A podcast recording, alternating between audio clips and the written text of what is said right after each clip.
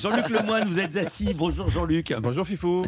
Euh, tous les jours, Jean-Luc, vous intéressez un problème pour nous. C'est votre session de rattrapage. Aujourd'hui, vous revenez sur une cérémonie, je dois dire, que j'affectionne tout particulièrement. Une cérémonie qui récompense des artistes en short. Ah, connaissant vos goûts, Philippe, quand vous dites ça, je ne sais pas si vous voulez que je parle de football ou championnat de France de twerk. Mais oui, j'ai suivi la, la cérémonie de remise des trophées de l'UNFP. Alors, l'UNFP, euh, il ne s'agit pas de l'Union nationale des frotteurs et des pervers, mais l'Union nationale des footballeurs professionnels. Même si les deux aiment jouer collectif, c'est pas tout à fait la même chose. L'UNFP, d'ailleurs, à ne pas confondre non plus avec l'UNTM, l'Union nationale des transitions maladroites. Non, ça, il y, a aussi eu des prix, mais c'est encore Anissa. Oh qui, a obtenu la récompense. si, grâce à sa prestation d'hier, alors qu'on recevait Laurie Choleva.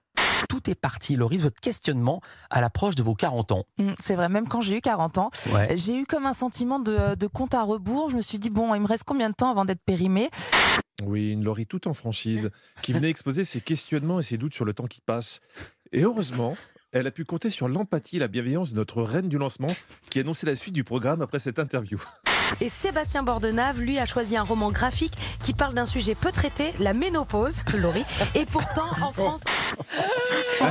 Mais elle en a parlé. La qualité du silence de Laurie Choleva après cet hommage d'Anissa, je pense qu'on n'aura pas mieux cette année. Donc, donc, rev- revenons au trophée UNFP si vous voulez bien.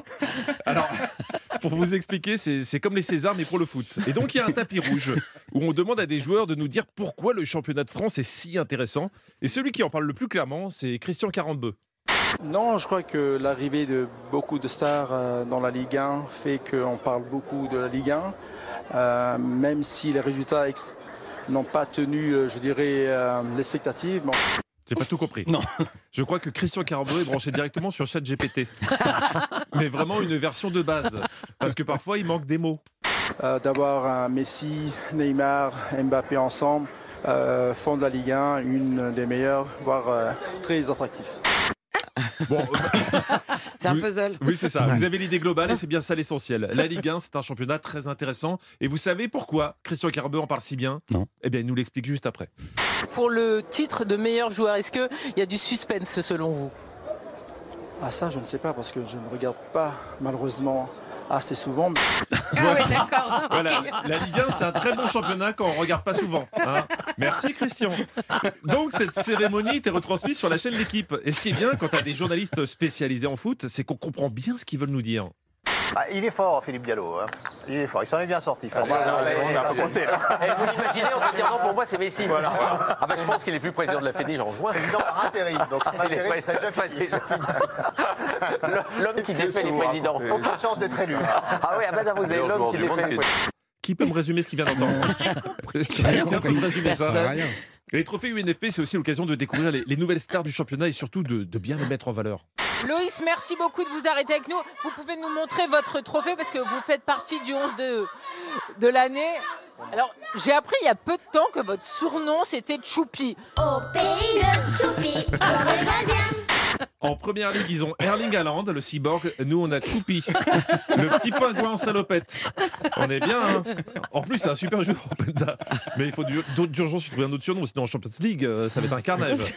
Il y avait tout le gratin du football français à cette soirée, avec en tête de liste notre sélectionneur euh, Didier Deschamps, qui est un peu le fromage mi-fondu, mi-croustillant de ce gratin. Et, et là, Bertrand Latour va nous faire une Anissa au niveau de sa transition. Bonsoir Didier.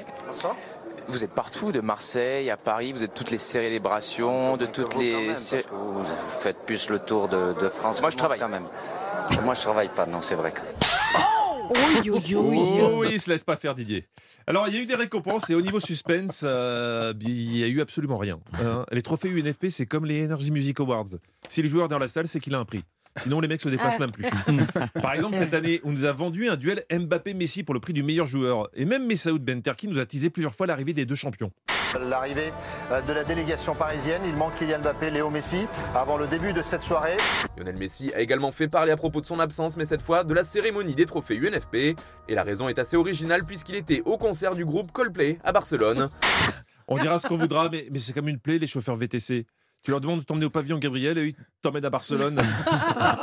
je vois que ça. Sinon, ça serait du foutage de gueule. Et ça, je peux pas l'imaginer.